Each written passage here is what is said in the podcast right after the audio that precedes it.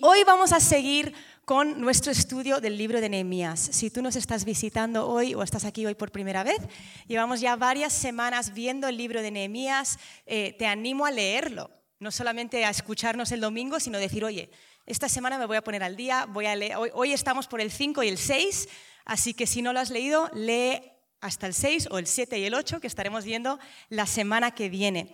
Y hasta ahora lo que hemos visto Hemos visto que el pueblo de Israel había sido llevado en cautiverio, primero por Babilonia, luego por Asiria, luego llegaron los persas, y llegan los persas y el rey Ciro le dice a los que estaban en cautiverio, oye, si queréis podéis ir de vuelta a Jerusalén. Y habían ido tres grupos de personas a reconstruir primer grupo fue con Zorobabel, el segundo grupo fue con Esdras y el tercer grupo es el que estamos viendo aquí en el libro de Nehemías, que sucede cuando Nehemías le llega la noticia que los muros alrededor de Jerusalén están rotos, están hechos polvo. Eh, la semana pasada Nidia puso ahí una imagen para que viésemos un poco cómo estaban y eh, eh, Nehemías lleva a este grupo de personas para reconstruir la muralla hemos visto que Nehemías se conectó con el corazón de Dios, que no, nacía de un perfeccionismo, de uy, qué fea está la ciudad, a ver si la ponemos más bonita, ¿no? sino que nacía de, conectarse con el corazón de Dios y decir, este es, este es el pueblo de Dios, esta es la gente de Dios y yo necesito hacer algo. La semana pasada Nidia nos habló de todo, el pueblo, todos los que fueron parte, todos los que se armaron de valor para trabajar y reconstruir y nos retó a ese cambio de corazón que necesitamos para ser parte. Y con todo eso, hoy llegamos a Nehemías capítulo 5. Hasta este punto de Nehemías hemos visto la oposición de los pueblos de alrededor, hemos visto que había gente que no quería que Nehemías y el pueblo de Israel reconstruyese, eh, y hemos visto esta eh, oposición externa. Y en el capítulo 5 cambia un poco el enfoque porque pasamos de ver el muro roto a ver vidas rotas. Ya no es solo un problema externo con enemigos externos, sino que hoy vamos a ver qué estaba pasando con las personas en sí que eran parte de reconstruir este muro. Y, conforme leemos esto, vamos a ir ahora a Nehemías 5, vamos a leer del 1, del 1 al 5, pero conforme leemos los pasajes que vamos a ver y aprender tres cosas acerca de cómo gestionar conflicto. Nehemías 5, eh, versículo 1, dice, y hubo gran clamor del pueblo y de sus mujeres contra sus hermanos judíos. Había quienes decían, nosotros, nuestros hijos y nuestras hijas, somos muchos por tanto, que se nos dé trigo para que comamos y vivamos. Había otros que decían, nosotros tenemos que em-, empeñar nuestros campos, nuestras viñas, nuestras casas para conseguir grano a causa del hambre. También había otros que decían, hemos perdido dinero prestado para el impuesto del rey sobre nuestros campos y nuestras viñas. Ahora bien, nuestra carne es como la carne de nuestros hermanos y nuestros hijos como sus hijos. Sin embargo, he aquí, estamos obligando a nuestros hijos y a nuestras hijas a que sean esclavos. Y algunas de nuestras hijas ya están sometidas a servidumbre. Y no podemos hacer nada porque nuestros campos y nuestras viñas pertenecen a otros. Ahora, ¿cuál, era el problema? En este pueblo de, de Israel había ricos y había pobres. Y además de eso, había una gran sequía y había hambruna. Y los ricos estaban prestando dinero a los pobres, estaban aprovechando de la situación, lo estaban prestando a un interés exagerado.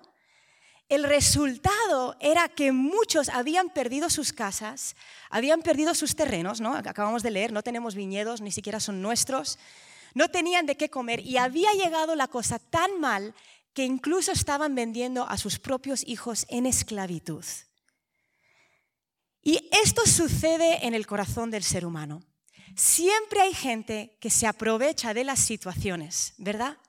Para su propia ganancia. Lo vimos durante el COVID. No, sé si os acordáis que la segunda semana de, de cuarentena salen las noticias que si llega alguien a tu casa tocando la puerta para ver si tienes COVID, vestido de enfermero, que no le dejes entrar. Porque estaban llegando a todas las casas de los viejitos y les estaban robando. La gente se aprovecha de las situaciones malas. Ahora, de la misma manera que sale a la luz las cosas malas en las situaciones malas, también es verdad que a veces sale la bondad del corazón del hombre en las situaciones malas. ¿no? Me acuerdo hace años, muchos años, yo qué sé, 20, 30 años atrás, eh, vino una familia americana a la iglesia y, eh, vinieron por, trabajo. la empresa de Estados Unidos les envió para empezar la empresa aquí. Entonces llegan, eh, la, mujer no tenía ni idea del castellano, no hablaba nada de español y llega sumamente embarazada. Y no tiene ni idea de cómo funciona el país. Entonces se mete en el parking de la vaguada y ella estaba acostumbrada a que cuando sales del parking pagas al salir. Aquí tienes que pagar antes. Entonces, por mucho que había carteles que ponía, ella no, leía, no leía el español. Entonces llega, empieza a intentar meter la tarjetita, no se levanta la barrera, empiezan los de atrás, ¡pe, empiezan a pitar así sin misericordia. Ella está embarazada de ocho meses. Al final sale del coche, tira el ticket al suelo, se apoya en el coche y empieza a llorar. Sale un señor del coche, va corriendo, le paga el parking, otra le dice, señora, que no es para tanto, por favor, siéntese. Otro sale y le pone el cinturón, luego le pagan el parking, se va, le, le dan un Kleenex. ¿Por qué? Porque en las situaciones de crisis sale lo que está en nuestro corazón. Y ese es el primer punto. En las crisis vemos lo que está dentro de nosotros. A veces sale lo malo y a veces sale lo bueno. ¿Cuántos habéis pasado por una situación y, llegas al otro lado de la situación y dices, no tengo ni idea de, no sabía que yo tenía esa fe para sobrellevar eso? No sabía que yo tenía esa fortaleza. Ahora, ¿cuántos habéis pasado por una situación y dices, suspendí el examen? Ojalá pudiese volver a pasar por esa situación. Porque sale lo bueno de nosotros y sale lo malo. Las crisis nos revelan lo que está en nuestro interior. ¿Por qué sucede eso? Por un lado sale lo malo porque tenemos una naturaleza caída. Estaba leyendo el testimonio de alguien y, en, su testimonio decía, la gente me pregunta, pues, ¿por qué estaba tan metida en pecado? Y es porque tengo la nariz de mi padre Pedro y el deseo de pecar de mi padre Adán. Y esa es nuestra realidad. Tenemos un lado de nosotros que se parece a nuestro padre Adán. ¿Y por qué sale lo bueno? Porque somos hechos a imagen y semejanza. Y sale la, la bondad del Dios creador que nos ha creado. Entonces, en las crisis vemos lo que está en nosotros. Y esto es lo que estamos viendo en este pasaje. En esta historia vemos que llega a Israel esta gran crisis, esta hambruna, esta sequía, esta situación en medio de reconstruir, algunos todavía en cautiverio, otros ya volviendo. En, medio de esta crisis sale a la luz lo que está en el corazón de algunos de ellos. Ahora, ¿cuál era el problema? El problema más grande de esta historia es que la extorsión no estaba viniendo del imperio persa. La extorsión estaba viniendo entre los propios hermanos. Entre los que tendrían que haber dicho, te ayudo, estaban diciendo, mm, te presto y me devuelves con algunos cuantos intereses. Ah, que no tienes intereses. Pues nada, dame tus hijos esclavos, ¿no? Ahora, ¿cómo reaccionó Nehemías? Vamos a leer del versículo 6 al 8. Dice, entonces me enojé en gran manera cuando oí su clamor y estas palabras, se reveló mi corazón dentro de mí y contendí con los nobles y con los oficiales y les dije, estáis cobrando usura cada uno a su hermano. Y congregué contra ellos una gran asamblea y les dije, nosotros, conforme a nuestras posibilidades, hemos redimido a nuestros hermanos judíos que fueron vendidos a las naciones. ¿Y ahora venderéis a vuestros hermanos para que sean vendidos a nosotros? Entonces se callaron y no hallaron respuesta. ¿Cómo somos a veces cuando nos confrontan, no? Mejor no digo nada, ¿no? No hallaron respuesta. Ahora, esta palabra que dice en el versículo 7, dice, se reveló mi corazón dentro de mí. Nehemías escucha lo que está pasando y dice, se reveló mi corazón dentro de mí. Esta frase, si tú tienes una Biblia de estudio, pone palabra de difícil traducción, se reveló mi corazón. Y si lees diferentes versiones, esta palabra revelar, que dice se reveló mi corazón, otras versiones dicen medité o consulté con mi corazón. Entonces, parece que esta palabra de difícil traducción, que básicamente significa que no tenemos una palabra que expresa eso en español, es una combinación entre sentirte indignado y enfadado y meditar, consultar a tu corazón y meditar qué hacer. Entonces, Nehemías no explotó. No fue un, enfado de manera impulsiva. No dijo, pero ¿qué estáis haciendo? ¿No? Se puso firme tras haber meditado. Entonces, en las crisis, cuando vemos lo que está en nuestro corazón, es una invitación a meditar, a consultar. Ahora, esta palabra meditar nos lo han robado, ¿no? Los del mundo Nueva Era nos ha robado un poco esta palabra. Hoy es la palabra meditación y piensas, ah", ¿no? Pero la palabra meditar la encontramos en la palabra, la encontramos en la Biblia repetidas veces hablando de meditar en la palabra, de masticar. De hecho, se dice que es que meditar es como lo que hacen las vacas, ¿no? Que muerden, muerden, muerden, tragan, luego lo vuelven a sacar, muerden, muerden, lo vuelven a... E, e, esa es la palabra literal para la definición de meditar. Entonces, meditar es, voy a ir a la palabra, voy a ver qué dice Dios, voy a consultar mi corazón. Cuando hablamos de consultar mi corazón, no significa voy a hacer lo que el corazón me lleve a hacer, que eso también está muy de moda, ¿no? Que te guíe tu corazón, ¿no? Decimos cosas así. La Biblia nos dice que el corazón es engañoso. Entonces no es voy a hacer lo que me dice el corazón, porque en ese caso sí que podría haberse cabreado Nehemías sin, sin, sin contenerse, ¿no? Sino que es voy a consultar lo que dice Cristo en mi corazón lo que dice el Padre con quien tengo relación, lo que dice la palabra.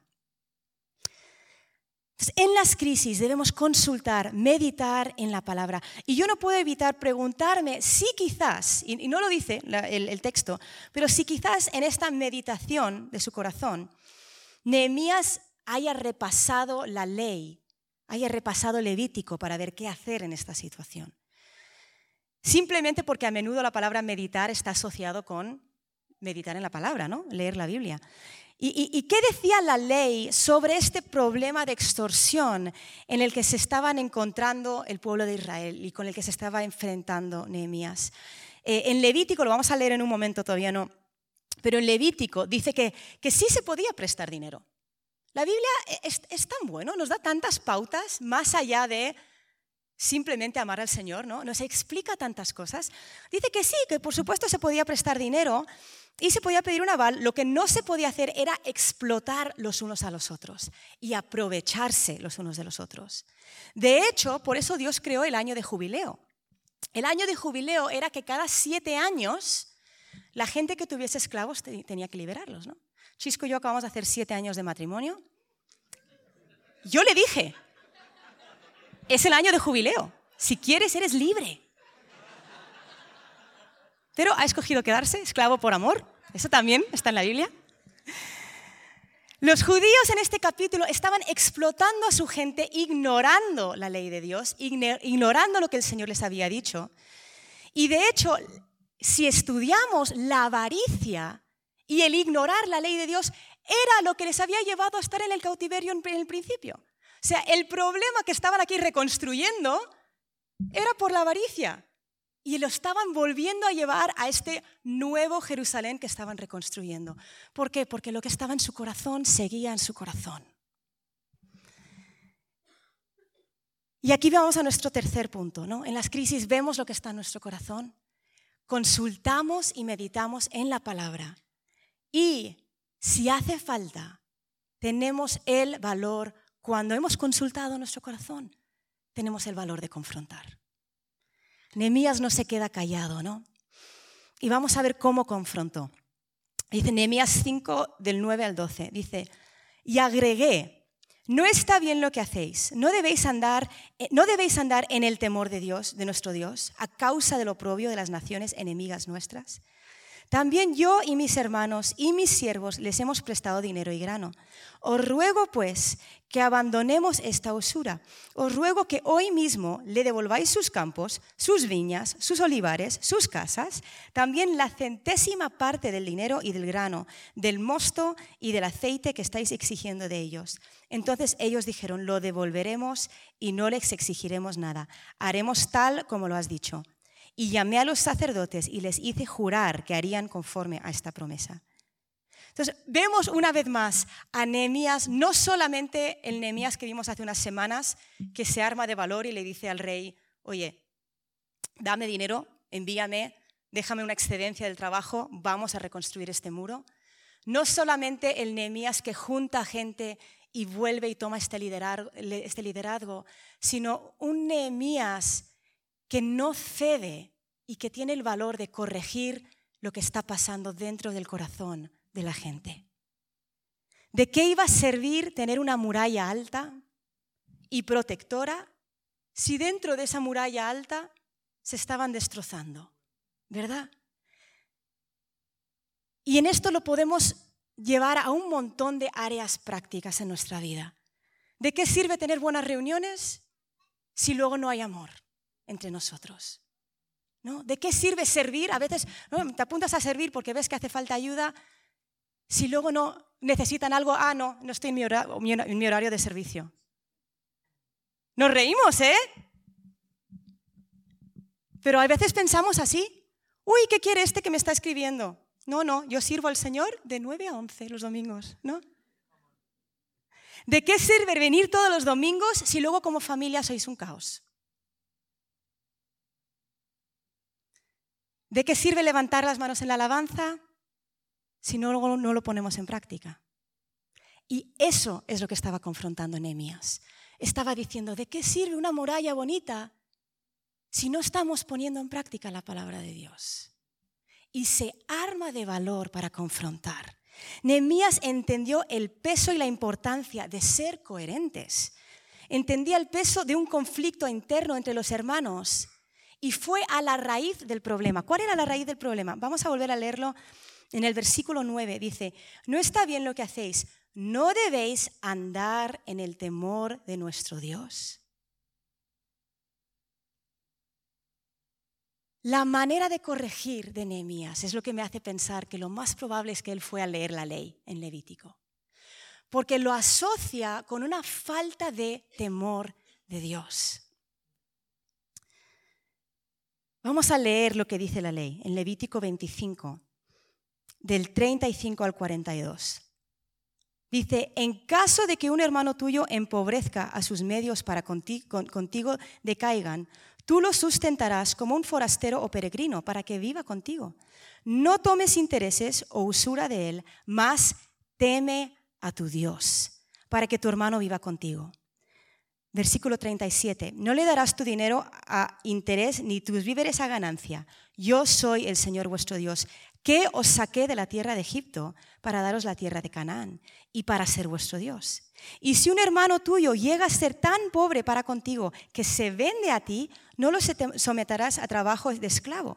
Estará contigo como jornalero, como si fuera un peregrino. Él servirá contigo hasta el año de jubileo. Entonces saldrá libre de ti él y sus hijos con él, y volverá a su familia para que pueda regresar a la propiedad de sus padres, porque ellos son mis siervos, los cuales saqué de la tierra de Egipto. No serán vendidos en venta de esclavos.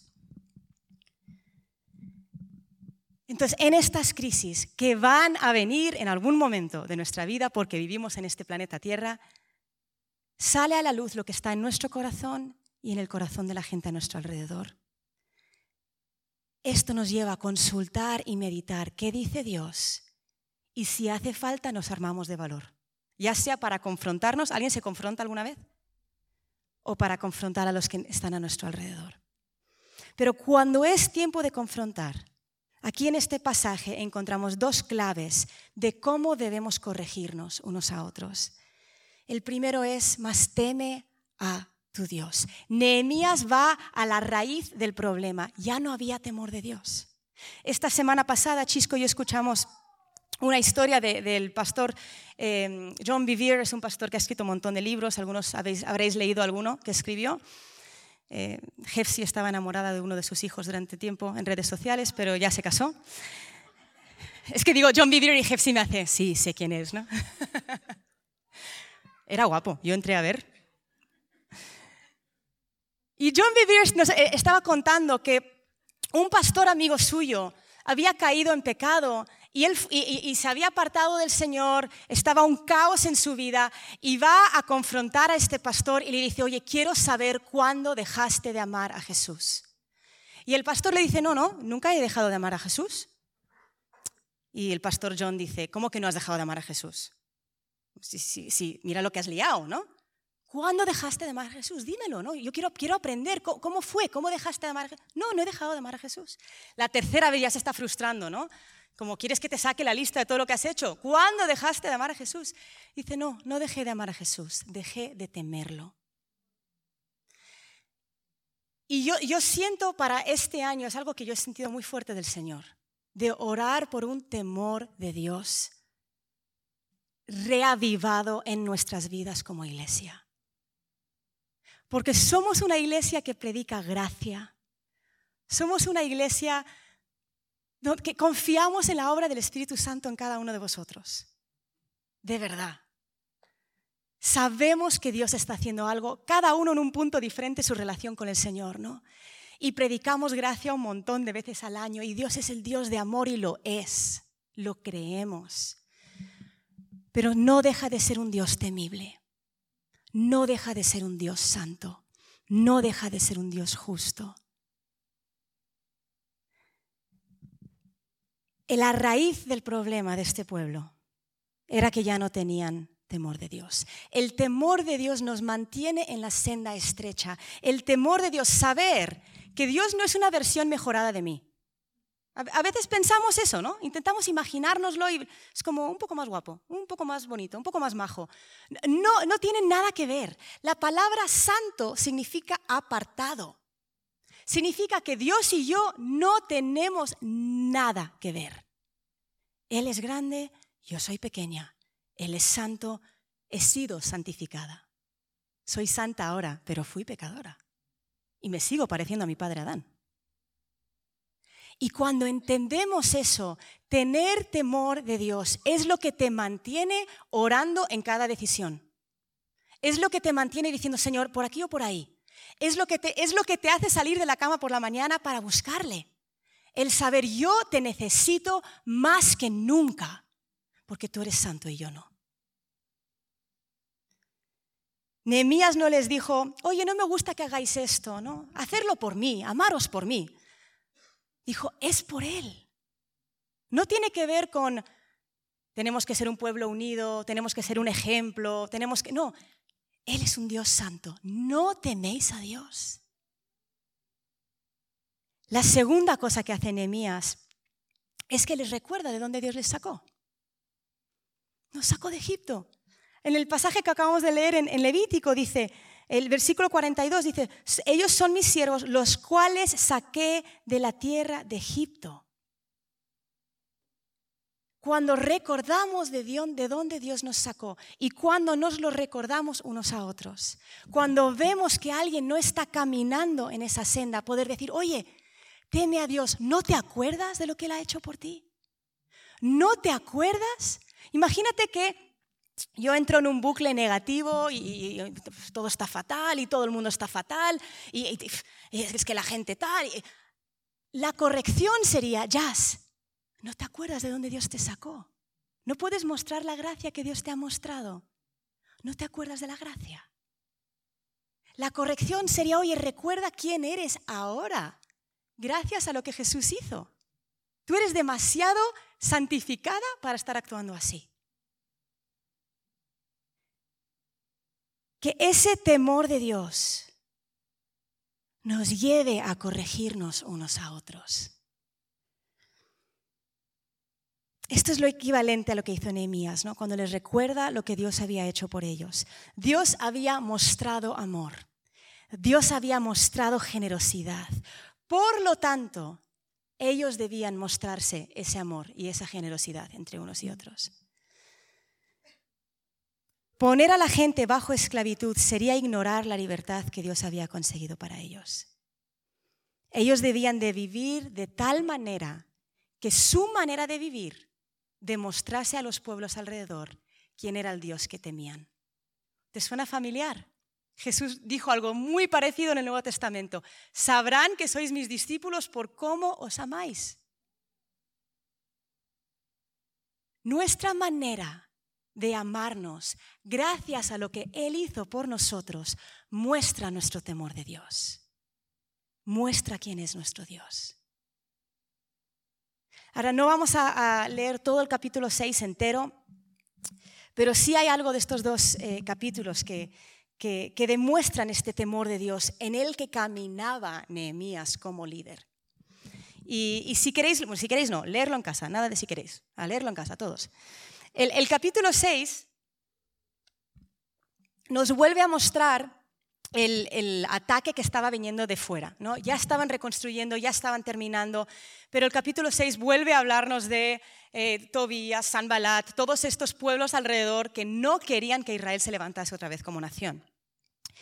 Y, y vamos a leer solamente del versículo 1 al 4 que dice, y aconteció que cuando se les informó a Sanbalat, a Tobías, a Gesem el árabe y a los demás enemigos nuestros que yo había reedificado la muralla, y que no quedaba ninguna brecha en ella, aunque en aquel tiempo yo no había asentado todavía las hojas en las puertas, Sanbalat y Gesem me enviaron un mensaje diciendo, ven, reunámonos en, en Kefirim, en el llano de Ono, pero ellos tramaban hacerme daño. Y les envié mensajeros diciendo, yo estoy haciendo una gran obra y no puedo descender. ¿Por qué ha de detenerse la obra mientras la dejo y desciendo a vosotros? Y cuatro veces me enviaron mensajes en la misma forma. Y yo les respondí de la misma manera. Ahora es curiosa esta historia. Hace unas semanas vimos otra vez a Tobías, a Sambalat, intentando atacar, desanimar, frenar la obra. Y ahora lo que ofrecen es, vamos a ser colegas, Nehemías, ¿no? Vente y vamos a quedar a mitad del camino. Y lo curioso de eso es que el enemigo hace lo mismo con nosotros no te va a ofrecer irte hasta el, hasta el fondo, porque sabe que no lo harías. Dice, vente hasta mitad del camino. A ver si consigo distraerte un poquito de la obra que estás haciendo y de la obra que Dios está haciendo en ti. Si solo consigo que cedas a mitad de camino. Y vemos a Nehemías con un discernimiento. ¿Por qué? Porque tenía temor del Señor. Él sabía que lo que querían era distraerle.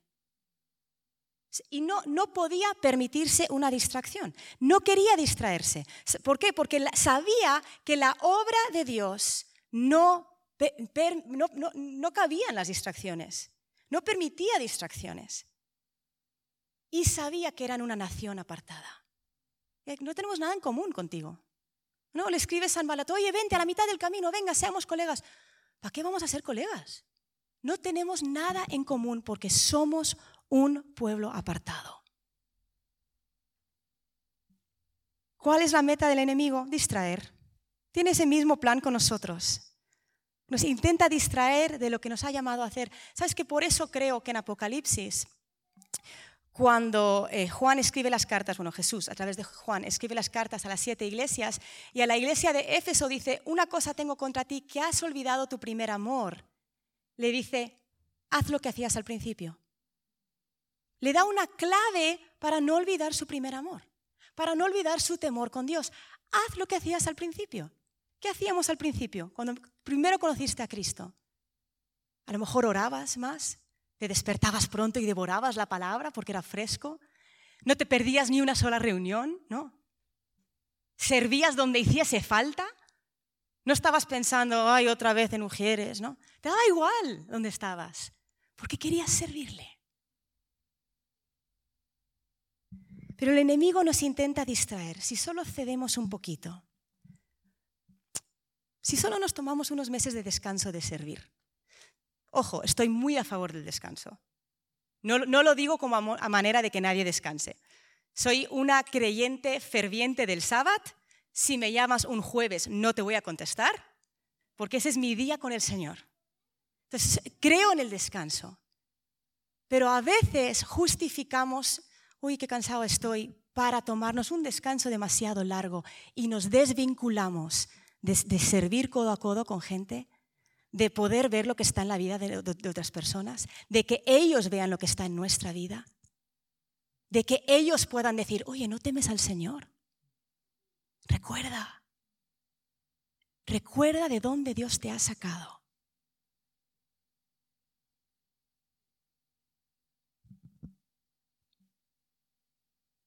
En esta historia vemos a Nehemías con un discernimiento agudo y con un enfoque claro. Mi rol es reconstruir. Pero no solo reconstruir murallas, sino que las vidas de las personas que están dentro de estos muros sean íntegros, estén conectados con Dios, sepan lo que Dios dice, tengan temor de Él por lo que Él ha hecho. El temor de Dios no es, uy, no me hagas daño, es, wow, lo que tú has hecho por mí. Yo no lo merezco. Es entender que Él es santo, yo no. Él me ha apartado como nación santa. Nos ha apartado como nación santa. Qué honor unirnos para reconstruir, para reconstruir esta ciudad que tanto necesita Cristo, para reconstruir nuestros barrios. Yo cada vez que salgo con el perro digo, herramienta evangelística, llévame. ¿A dónde vamos? A veces no funciona. Está dando vueltas ahí. Yo, venga. A veces sí. Pero con temor de Dios vamos a caminar sabiendo de dónde nos ha sacado. Nos ha perdonado, nos ha limpiado, nos ha justificado. ¿Cómo no vamos a servirle? Vamos a ponernos de pie.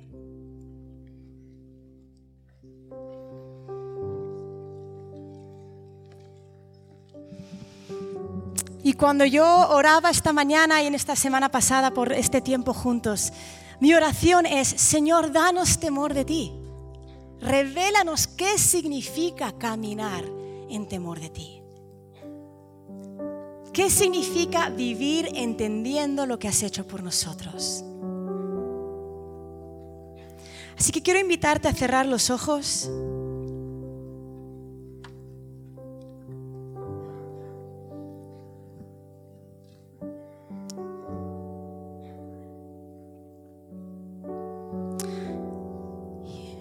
Padre, no queremos reconstruir por fuera, pero estar mal por dentro. Que seamos un pueblo, una familia que camina en temor de ti. No queremos desviarnos ni a derecha ni a izquierda. Con los ojos puestos en Jesús, el autor, el consumador de nuestra fe queremos pelear la buena batalla.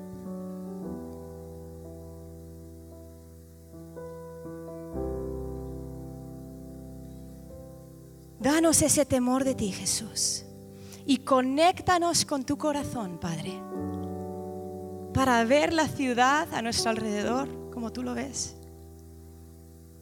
para amar la ciudad alrededor como tú la amas.